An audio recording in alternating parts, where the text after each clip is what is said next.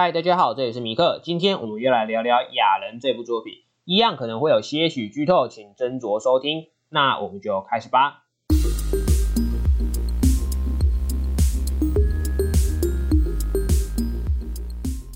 故事讲述人类发现了一种不会死的人类，并称呼其为雅人。主角永井圭某天在一次的车祸事故中，发现自己正是这种生物。为了避免被政府抓去实验，他拜托挚友海斗协助他逃亡。在一次次的危机与行动中，雅人的秘密也一步步被揭开来。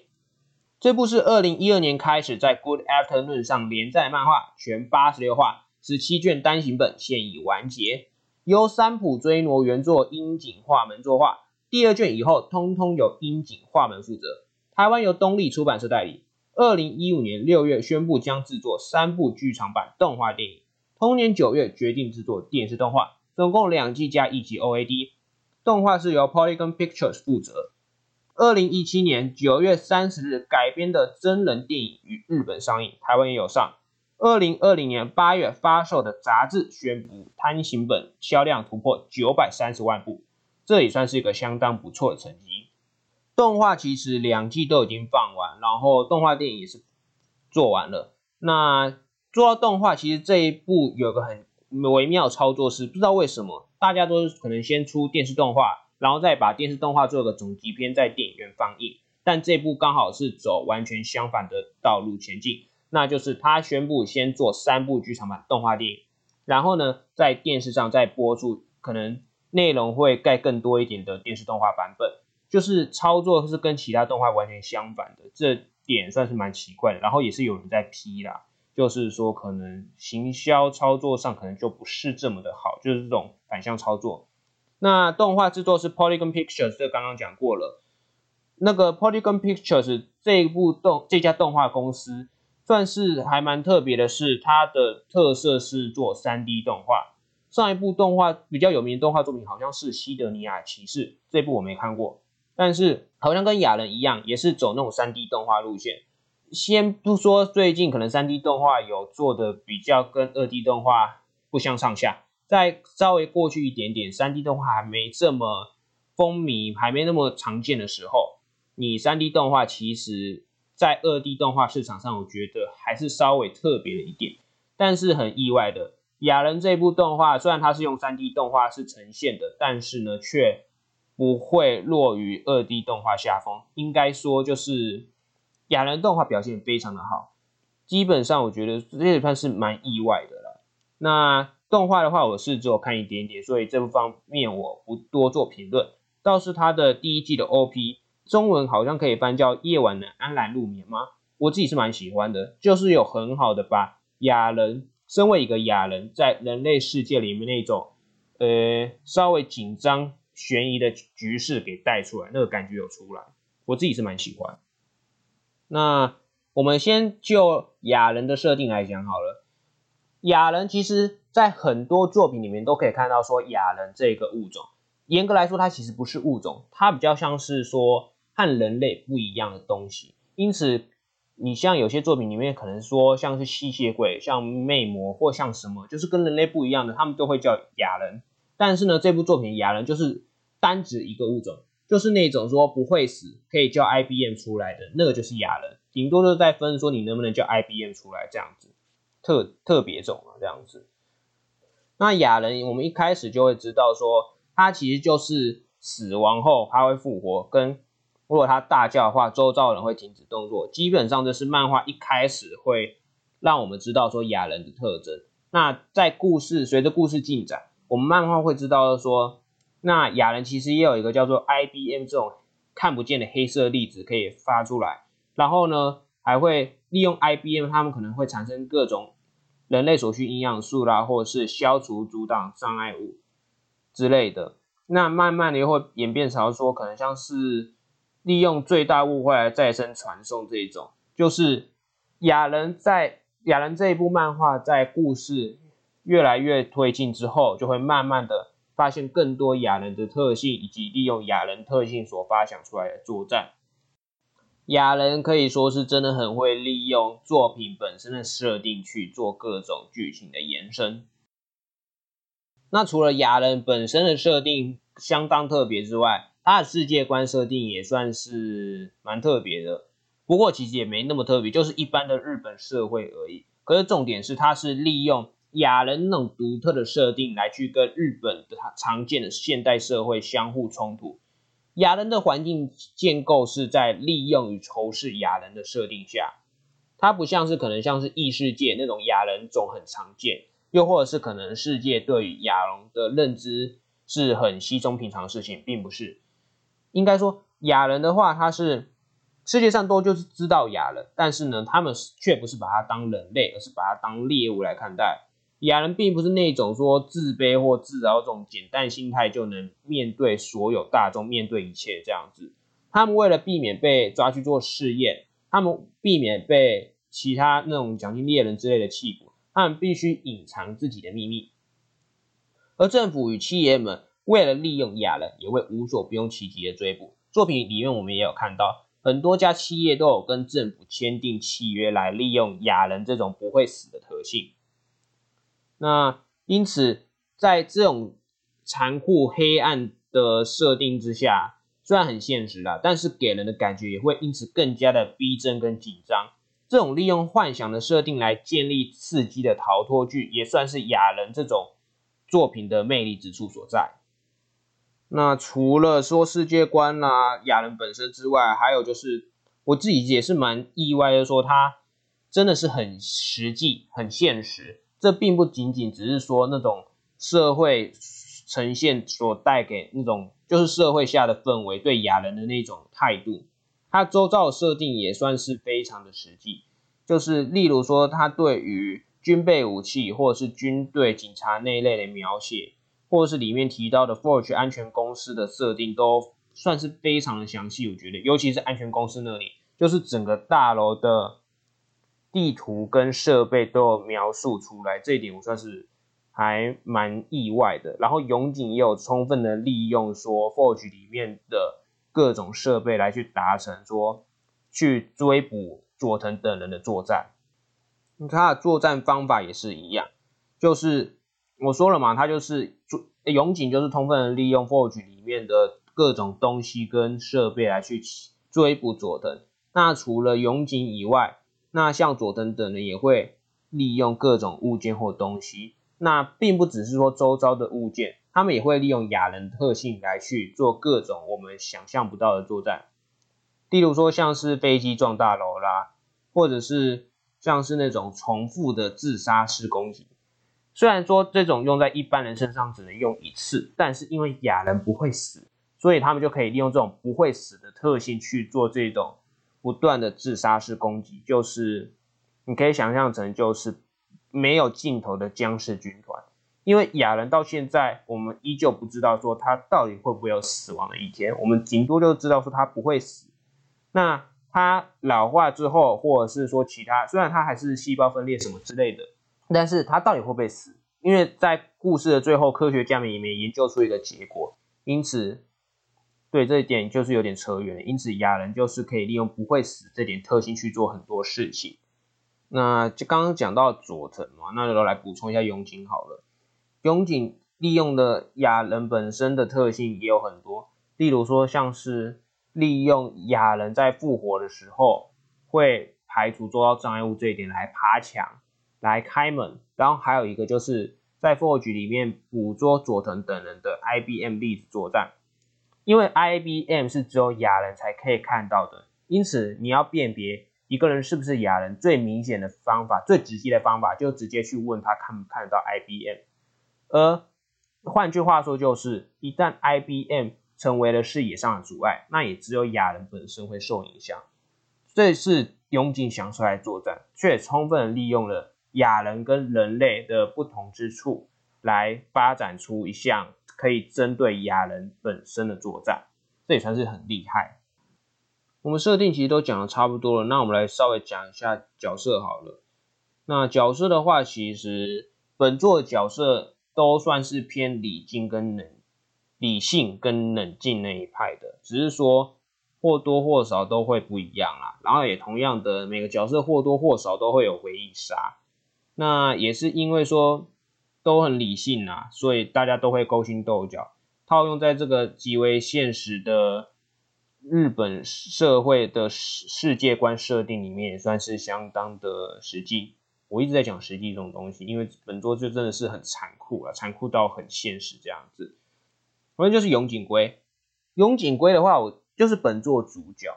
那其实我觉得永井圭并不能算是个讨喜的角色，因为他非常的冷静跟理性，他。为了达成目的，他并不会看重每一个人的生命。这样讲其实对他也不公平。就是他是冷静又理性的角色，因此他会为了要达成目标，一直会去利用一切。那在 Forge 里面，我们也可以看到，就是他为了达成目的，因此就算是警备员或者是警察死了很多，他也不太会去在乎。不过，他也是有感性的一面，就是他也是会为了说伙伴的死而去决定要向佐藤复仇这样。他虽然是非常理性的人物，但是他也有稍微感性的一面。那因为他理性某方面来讲也算是合情合理，因此也不会说到说让人讨人厌。我只能说他算是不讨喜，但是他至少能够让人接受，毕竟他也是有动脑，一个动脑的主角。我方面来说，其实已经打赢很多那种不动脑只靠喊的角色了。当然，我不是在针对什么，就是突然想到什么就这样讲啊。那他虽然说除了永井，大家其实都某方面来讲，其实都多少有点感，多少都有点理性的成分在。那其实说就是永井的性格算是稍微极端一点的代表罢了。当然也有说感性比较大的人啊。那再来就是。本作算是第二男主角前面的海斗，那其实他在小时候就是知道永井的冷酷，那这这部分就后面海斗回忆杀就稍微理解一下，说海斗小时候过去到底是什么。海斗是漫画前面帮第一个帮助永井的角色，虽然说到后面其实他的戏份就比较少了，但多偶尔偶尔还是有出场这样子。海斗算是一个还蛮有深度，应该说作者对他描写还有点意蛮有意思的人物。他小时候其实就知道永井的冷酷，在永井在知道海斗是罪犯的孩子之后就不理他了。那海斗也知道，所以后来海斗也慢慢跟永井就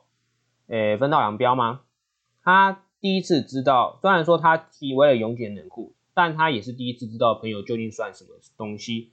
他往后也一直在扮演着他认为朋友应该要有的样子，他不计前嫌，会去帮助朋友，一直付出，即使遍体鳞伤，即使朋友不管他，他也想要扮演一个称职的朋友。那他在故事一开始去帮助永井，也只是因为这样罢了，他只是在做一个应该要是朋友要有的样子。那到最后，他其实也厌烦了，他厌倦了这样子不求回报的自己。那结果到后面发现说，永井其实后来就是跟海斗离开了。就是虽然海斗一开始跟永井是在一起，永海斗是一直帮永井，但后来永井就还是决定离开海斗。结果反而永井这样子的抛弃，才让他第一次体会到了何谓真正的朋友。那第二次体会到真正朋友是情吹。所以有时候海斗为什么都要结交一些那个？个性个性有点古怪的人当朋友，那永井虽然让他知道了朋友是多么残酷的东西，但却也让他体会到了什么叫做朋友会有的温暖。这个连接其实蛮有意思的。那为什么？因为海斗在看守所里面有说永井是他的第一个朋友。我们以前一直认为说他是这样的意思，是指说那永井跟海斗小时候就玩在一起，所以他才会说那是他的第一个朋友。我们一直以为是这种表面上的意思，那直到说后面慢慢海斗的回忆篇出来，我们才知道说，那海斗所说的第一个朋友到底是什么意思？那就是他明白了自己的付出其实是有意义的，对永井付出是有意义的，因此即使他对永井所做一切还是傻事，但是至少那时候的他其实已经不会再厌倦自己了。哦，突然长篇大论，实在是。海斗结束之后，其实就换到中野宫，就是前半段是海斗跟永井，那到后半段就是永井跟中野。中野其实就是本作里面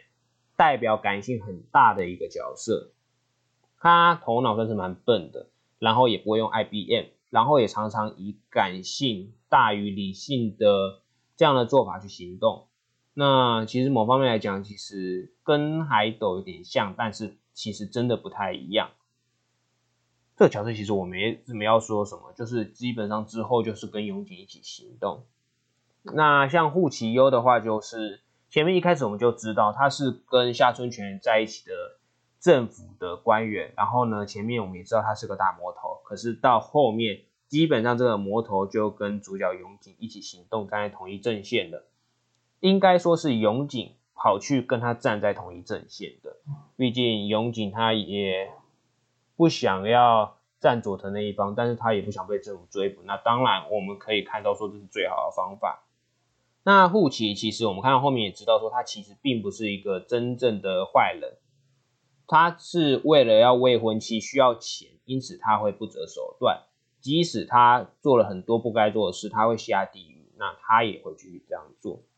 那最后护旗是在帮大家准备好新身份、新证明。并且在公开所有雅人的秘密计划之后，在记者会后死亡。我觉得作者在这边送他走算是还蛮不错的，就是因为护旗并不是一个不能要说他好人，其实也不太对。就是对主角来说，他们帮他帮助了很多，但是呢，他也做过了很多不该做的事情。因此，你虽然说让记者会后他还是死亡了，但是至少对这个。角色的结局，我觉得算是还不错的，就是有好好的，算是善终这样子，不能算善终，但是我觉得这算是好好的领的一个便当。那夏春泉的话，就是继续活着。夏春泉虽然都是一直跟护旗在一起，不过他也只是做他应该做的事情。那虽然他也有一些比较感性的成分在，就是例如他跟田中都救了彼此。他跟田中其实某方面来讲都很像，就是夏春跟田中其实两边都有一些不太想面对的事情。那田中的话，就是我们知道他就是被佐藤救了之后，所以才会去报复人类。那夏春的话，只是过去他有些不是很能上台面，就是有点难堪的一些过往。两边都知道了彼此。那田中知道了后。也知道说，那如果被大家发现夏春是哑人的话，那他一定也会遭受到跟自己同样的待遇。不知道是不是因为看到了过去的他，所以才决定救了夏春，把周围人都杀掉。那后来夏春也知道说田中救了他，因此他也跑去救了田中，从大臣那边救了田中。他们两个人都救了彼此，然后作者可能。也是故意有意为之的，因此在最后也是看起来是成了这一对 CP。这真的也是这部作品中少数的 CP，就是因为这部作品真的没什么爱情元素，顶多就是护旗跟他的那个未婚妻啊，不然就是可能像消防员的家庭，但是都不是描写的重点。因此这一对可以说是作者少数要凑合的情侣，就 CP 啦，嗯，算是蛮少见的，对。小仓玉也是本作少数有点奇葩角色，就是他告诉我们很多雅人的特性，跟他对雅人的想法。虽然说在其他人都觉得说他这个很不符合科学的逻辑，或是很不严谨，但是呢，他就是依旧独来独往的去相信他所相信的。虽然说他一开始就想，他一开始差不多就可能想要死了，就是。到一个突然就想死，就到最后他还是活着，然后他可能就想也是想要继续活下去。这个角色其实很妙，就是因为我说了嘛，有本作的角色大部分都是理理性加冷静这样子，可是小仓玉也却是你也不能说他感性，但就是他很做自己，就是被威胁了他也毫不在乎，然后呢，他也是。想要看到说他想要看到的这样子，虽然说他后来是跟主角群站在同一边，但是这个角色就真的算是本作少数知道最多消息，也是最奇葩的一个角色，也算是还蛮不错的。我觉得这个角色其实蛮火起来的。这样，真我部其实就是护旗的后辈，然后那角色其实我也觉得还好，那先跳过好了，我没什么想讲的啦。那秦吹的话就是海斗的朋友，那他是在第二十八话首次登场，也是本作中目前之就我所知唯一一个是有。唯一一个是有可以飞行的 IBM 的角色，那其实这也是佐藤说，如果能获得那个会飞有翅膀的 IBM 就好的那个人，应该是秋山里二则是说一开始没出现多久的消防员，那到后来其实也有登场，不过其实这个角色就没什么帮助，就是毕竟中间离开好太长一段时间了。其实主角方阵营我们讲到差不多了，那再来讲一讲说敌方阵营，就是佐藤阵营好了。佐藤就是塞缪尔 T 欧文，这个大家我想应该有看漫画动画人可能都知道，这佐藤是一个本作最大的敌人这样子。他是游戏狂，他是美国海军陆战队的超级精英部队退伍，因此也可以理解说为什么佐藤那么的外挂，即使他不是亚人。那他的战斗能力一样很超群。那他是亚人之后，就变成了本作战斗力的天花板。那佐藤的话，其实就是他真的是把人生当游戏一样，因为他是哑人，他利用了自己不会死的特性，把人生当做是一场可以无限重来的格斗游戏在打，因此。他去挑战了军队，他去挑战了警察，他去挑战了勇警等人，他就很享受身为亚人的自己。某方面来说，这其实算是个活得最自由的角色。虽然他杀死了很多人，你光飞机那一次就害死了不知道多少无辜的民众。佐藤的败北其实也是很，我我我觉得应该也是蛮多人会诟病的一个地方，就是他最后就是被永井推下水之后昏倒。然后就这样子被抓起来。虽然说理论上佐藤应该要被抓起来，不然故事其实有点难收。但是有可能有不少人就是有点难接受这样的一个收尾方式。我觉得某方面来讲，也可以是跟佐藤本身的经历跟心态变化有关。就是他说了，他到最后其实就有点厌倦了，因此他想要离开日本，跑到其他国家去。那因此就在离开的前夕跟永井打声招呼，也算是。对 他有史以来遇到最可怕的对手之一，应该是最可怕的对手了啦。这样子的一个好好的道别，那永井也是成功了让他知道了什么叫做洪流的特性。那也算是他在离开日本之前做的一次最大的影响，做他对他而言做了少数那种超大的行动。那到最后永井想要把他推下水的时候，他才发现说。永井竟然为了要抓捕自己，即使要杀掉自己也在所不惜。就是我不知道说佐藤到底知不知道永井那时候忘了身为哑人的自己啦。但是呢，他可能就是不管怎么样，他都对此感到很惊讶，因此他才会说：“那我们是最棒的战友。”就是他有史以来从来没遇过这么棒的一个玩家对手。虽然不可能当朋友，但就是他真的觉得说这是非常非常的开心，因此他才决定说，那就让永井放手一搏去做他想要做的事情，即使自己可能会输，那也没关系的。那我觉得某方面来讲，不能说佐藤认输了，而是说他给永井机会，就是要让永井做他最后能做的行动，这样子。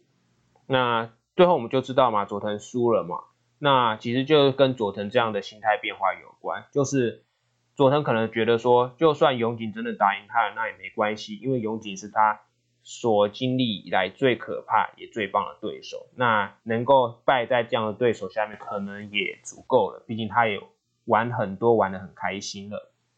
那其实佐藤的话，除了我们讲到的结局跟他本身的性格之外，佐藤还有一个一定要提的，就是漫画第三十话，护旗去找美军退役下来的那个队员去聊佐藤过去的那一话。那一话设计其实蛮巧妙，就是第三十话的开头是那个萨缪尔，也就是佐藤被他爸爸打吧。那时候我们就觉得说啊，那可能佐藤小时候是有经历过一个被家暴或者是比较严格的家庭里面长大的。可是我们看到后面才发现，就是说中间就是那佐藤其实本身的一些性格的变化，然后内化的后面就是说，原来他爸打他是因为他残害小动物，他不把生命看在眼里。那这样的强烈反差也算是有吓到我们这些读者。那我们也借此看到说，原来佐藤并不是长大之后才性格大变，而他从小的那个性格就非常的诡异。因此，就算即使到海军后面，就是那个海军陆战队后面那个在越南那里，他做的那种超乎常理的举动，那其实也不是突然就有的，而他本来就有的，只是说没有人知道而已。佐藤再下来的第二个角色，主要角色其实就田中公次。那其实我们刚刚在下春泉的时候有讲过了，田中就是一个因为被受尽了很多折磨，因此想要报复人类。虽然他到后面可能也是就是不想再杀人了，因此他就投入了主角阵营。田中也算是本作少数有做很多坏事，但却有好好的结束的一个角色，就是。他杀了很，他经历了很多折磨，他杀了很多人。他在前面一样是站佐藤那一方的，但是他却没有领便当，反而是跟夏春好好活下去。某方面来讲，也算是作者很喜欢这个角色的，真的给他一个很不错的结局这样子。那奥山的话，则是里面的一个很厉害的工程师嘛，我不太清楚。他其实就是一个很像一般人思维的敌方角色。就是他遇到，就是他遇到很强的人，他也会屈就。那他知道这些事情是不该做的，但是呢，他也知道说，为了自己，所以就还是先服从对方，就有点像是识时务者为俊杰这样子。他知道佐藤的做法可能多少是错的，但是他也知道佐藤不该惹，所以他才加入佐藤阵营，并没有像秋山离二等人那样的反对。那不过看到后面，我就觉得说，虽然这个角色算是屈，算是服从的，但是某方面来讲，其实也蛮随便的。就是他也是觉得，虽然他也加入了佐藤镇里面干了不少坏事，但是他也觉得很开心，就是他做了很多以往没有体会到的事情，例如说进去 Forge 里面啦，然后呢，可能。杀人或什么的，就是他也做了很多事情，就是他以往不曾做过的，他体会了前所未有的事情的这样的一个经验。某方面来讲，其实也可以想象成是说还没有这么极端佐藤，就是他能做到这些事情，也是拜了他身为亚人的特性之事。那可是他却还没有像佐藤这么夸张，就是了。基本上结局这一个角色也是就不见了，那他下场到底怎么样，没有人知道。那再就是高桥跟线，危机犯日悬了，我不知道，反正就是这对兄弟档。我们看到后面才发现说，其实这一对兄弟并不是两个人都是哑人，只有高桥哥哥哑人而已，他弟弟是普通一般人。那可见这一对兄弟感情真的是很好，因为弟弟明知道说自己可能会死，但还是陪哥哥下去玩一这一场游戏。高桥的话则是。他其实有佐藤那一种，诶放浪的性格，但是呢，他却没有像佐藤那样子有非常厉害的战斗能力跟思考模式。他其实就是只是单纯在利用 IBM 跟用枪这样子，可以算是说有性格但却没能力的角色，敌方角色之一了。那高桥到最后也是被关进监狱里面了。那他到底之后会怎么做呢？其实就没下文了，就只知道说他跟另外两个后来在那个自卫队基地去帮忙的亚人同伙一起被关在监狱，结局就是这样子。那氯化离子的话，算是影响，虽然对主角群没什么影响，但却是影响了日本社会一个很大关键的角色。他推动亚人特别法。那在大家都对亚人感到恐惧的时候，去推出法律来想办法去制定亚人，而且他这个亚人特别法其实对亚人来说并不是一个，并不是一个很善待的法律，因此这也造成了亚人在社会上存活的一个危机。但是很讽刺的是。在自卫队那次攻击之中，立花里子却也发现他本身就是亚人啊，这件事情也被传开来。这也意味着说，他之前可能一直很仇视亚人，很反对亚人，但是当他自己是亚人的时候，那他的这个法律，那当然也不可能真的让他通过，毕竟这等于也是在迫害自己。这最后我们也看到了，这个法律推动是延期的，这也算是很讽刺的一个设定，就是你仇恨亚人，但你自己就是亚人。然后你又要推动一个去反对自己的法律，那真的就是，那你当然不可能让他过嘛。那人这不管怎么样都不可能让自己受迫害啊，这也算是很现实啦。哎，不知不觉我们就讲到说非敌人以外的了。那佐藤阵营讲完了，然后那个永井正也讲完了，那我们接下来就要来讲一下说一些不算在阵营里面的角色。刚刚立花离子就是其中一个，那我们再来讲两个。首先，第一个就是中村胜也，这其实是在第零卷，也就是非正传出现的角色。他其实是日本真正意义上第二位被发现的亚人，也是首次发现的别种。在正传里面有提到所谓的中村胜也事件，指的就是中村胜也被人家杀，被那个军被官方杀死之后，导致了洪流现象，而洪流现象导致说在场除了中村胜也跟他的跟玉界。他朋友之外，全部人都死亡，这也导致了说，为什么之为什么在一开始，其实政府官方会对亚人的应变算是非常保守跟消极的原因，不能说消极，但就是非常保守，不会杀他，只会用麻醉枪这样。其实这个就是只有在第零卷，也就是前传出现的角色，其实我们在正传里面没看到，顶多就看到中村摄影事件。那某方面来讲，算是蛮可惜的啦，就是。作者没有让他在正本传里面出场。那倒是有个彩蛋是，我说过了嘛，中村胜也跟他朋友右介是单独两个还活着的角色，在那次事件之中。那严格来说，右介并不是活着，因为他不是哑人，但是呢，他受掉了洪流的影响，跟海斗一样。那这个作为彩蛋，就是说在本传里面讲到小仓玉也过去在美国的时候。就是他，就是其他科学家其实就有在研究玉界，就是他们研究从日本送过来的玉界遗体。那他们发现说，玉界没有醒过来，但是呢，他身上的枪伤却消失不见了。他们就在研究说，那这个受到洪流影响的这些人类到底会不会复活？那他们到底还是不是人类？不知道，因为对于亚人的那个一切的谜团都还太多了。那总之就讲简单一点，就是御界虽然是前传出现的人物，但是他有作为彩蛋在本传出场啊。那最后再讲到一个，就是真的是不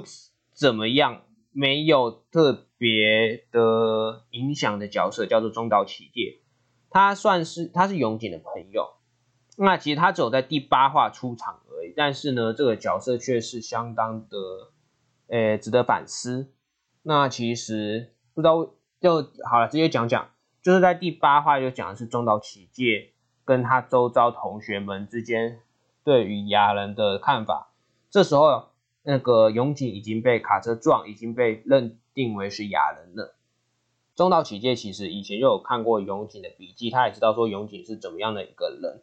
那他知道永井是雅人之后，他就觉得说他应该要为。他们做一点什么，因此他就跑去找了雅人骑士废止协会这样子。他用一整话的篇幅来描述中岛企业从一开始对雅人的漠不关心，到对雅就到震惊说自己朋友是雅人，再到开始对默默去想说可以帮雅人做点什么这样子，慢慢的去做，到最后我们就会知道说，那因为他对亚人过度关心，导致都没有很认真在课业。导致也导致说自己跟女友分手，那到这时候才才了解到说，那其实自己就是也只是一个不怎么样的人，就是他为了就为了一个可能再也不会见到的，连朋友可能也不太算的朋友，他就放弃了女友，放弃了课业，放弃了很多，那他到底要干嘛？就是到最后他也是默默成为了一个其实对雅人漠不关心的一般人。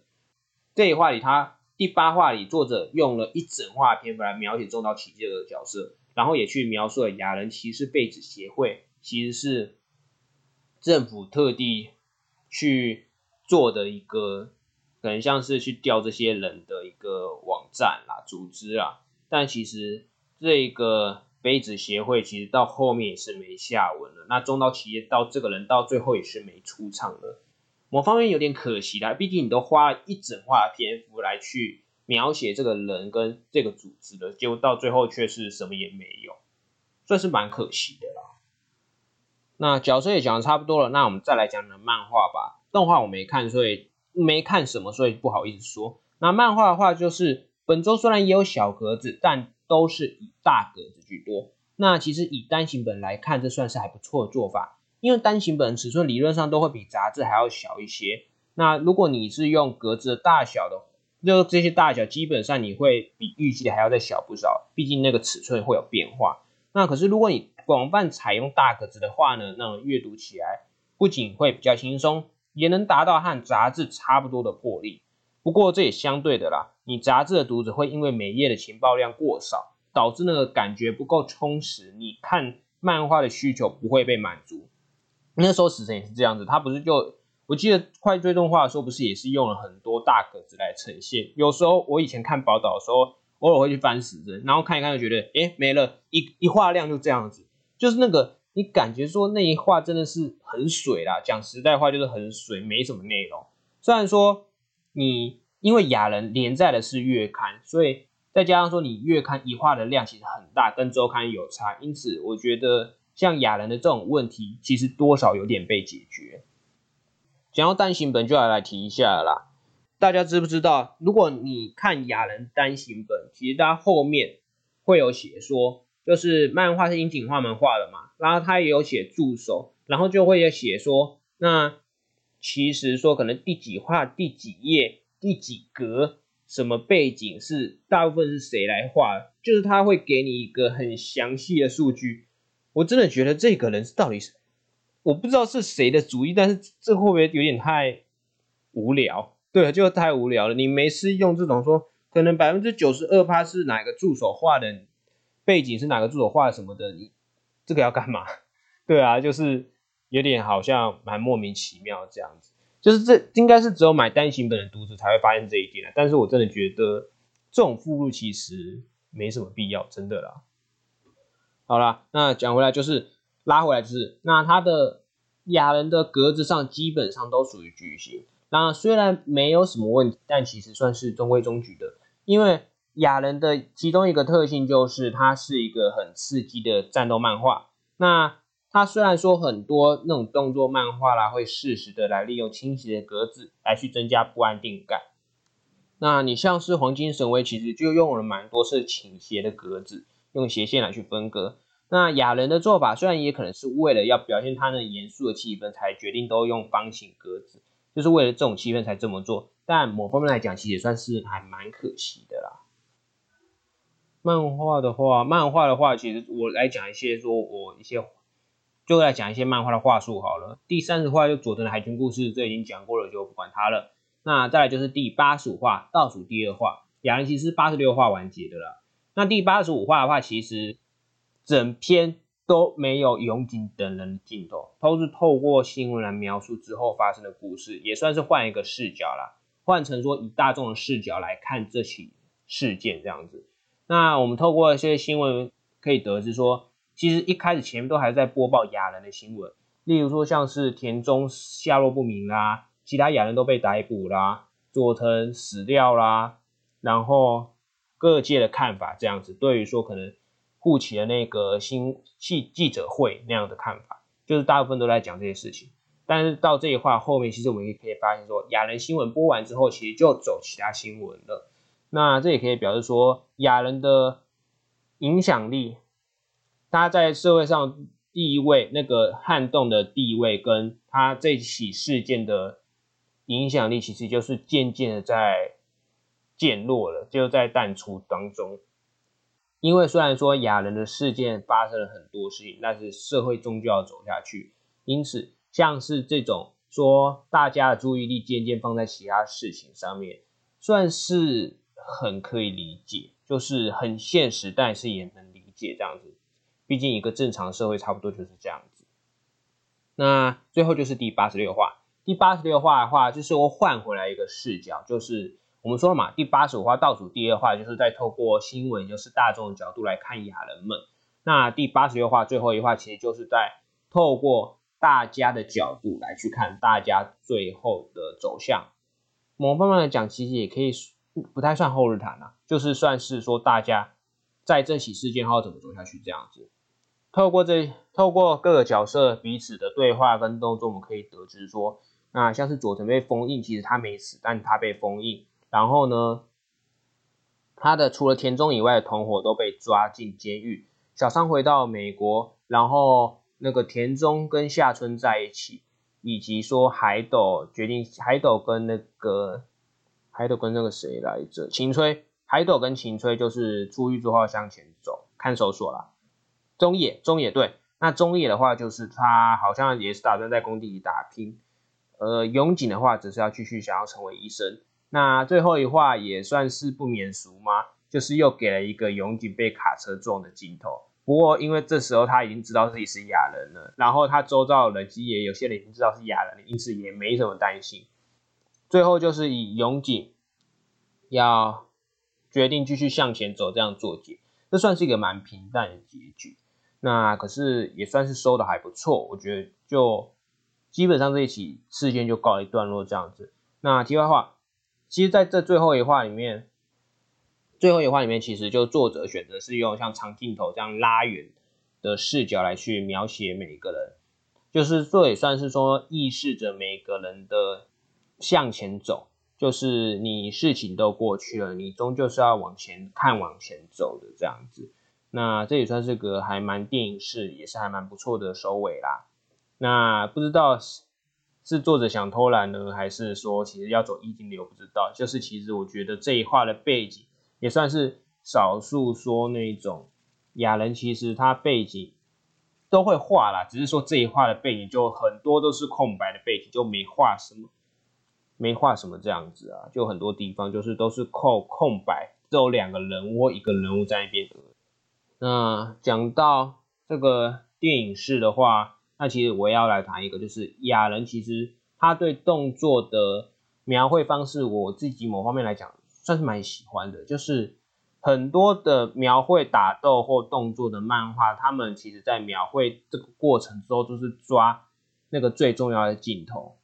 就是抓那个关键镜头来去画。因为漫画是有限的嘛，你一张纸，然后就那几页，就是会有篇幅的限制，因此你就要抓那关键出来。那雅人的话，我觉得他跟一般的这一种描绘的方式很不同，他有点像是在拍电影这样子，他会给你一个很流畅的动作，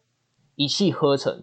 就是你就觉得说很完整的看到说，那你很完整的看到说佐藤的打斗，他的动作是怎么样，从头到尾一步一步带你来看的那样子。就我觉得就很像在看电影，这种流畅感，我自己是觉得蛮棒的。这也是跟其他有描写打斗漫画的作者们描绘方式不一样的地方。雅人的完结其实也代表着是说佐藤跟永井这的敌对势力的结束，这样子。因为基本上雅人这部漫画到后面，其实前面我们就觉得说。就是永井的逃亡剧，可是其实到后面就是在讲说永井等人去逮捕佐藤这段过程。那这事件完结之后，其实也差不多了啦，故事也差不多要走向收尾了。那除非编辑不是有打算继续画下去，搞不到画出一个像是佐藤的敌人什么，我不知道。不过没有没有这回事，亚人是真的完结了，就这件事情就顺收尾这样子，就永井继续向前走了。那永井的话，我觉得其实。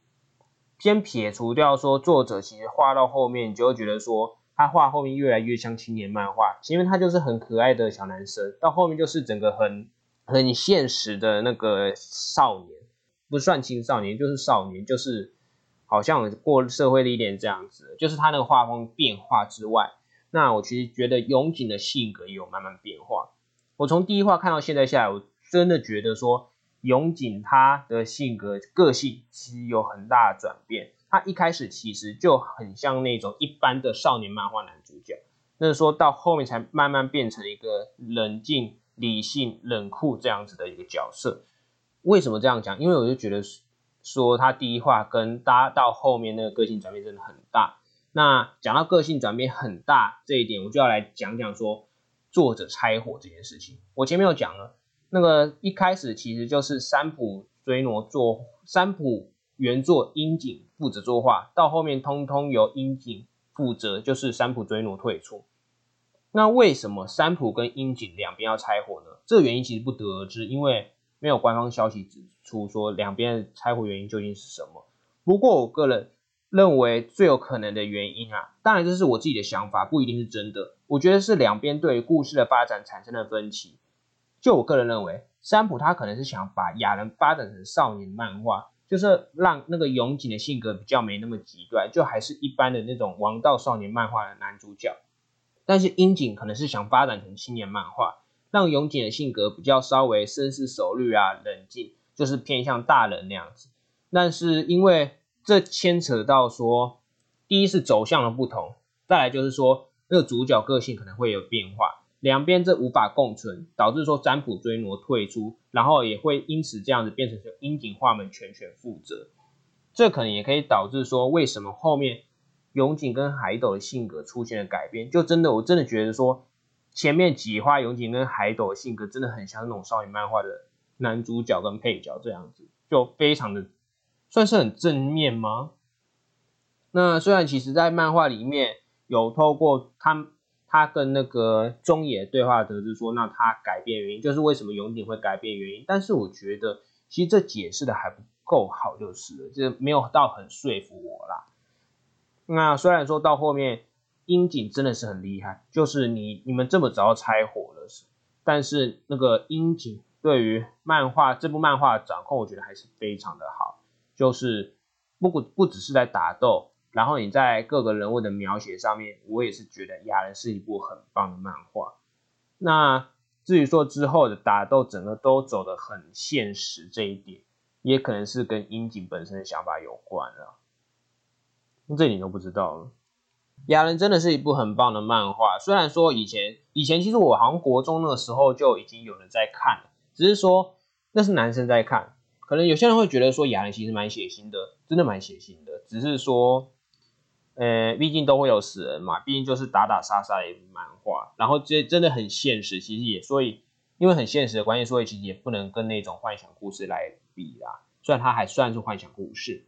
那我自己是蛮喜欢的啦。就是这种说在幻想的设定，却是架构在现实社会中的战斗故事，我自己是蛮喜欢的啦。那总的来说，其实这就是一部架构在日本中的 F S F 故事。如果你是喜欢那种军备武器啦，或者是这种利用周遭跟其本身独特的特性来发展谋略的战斗的话，那你其实真的可以来考虑看看这一部《雅人》。那我是米克，我们下次再见啦，拜拜。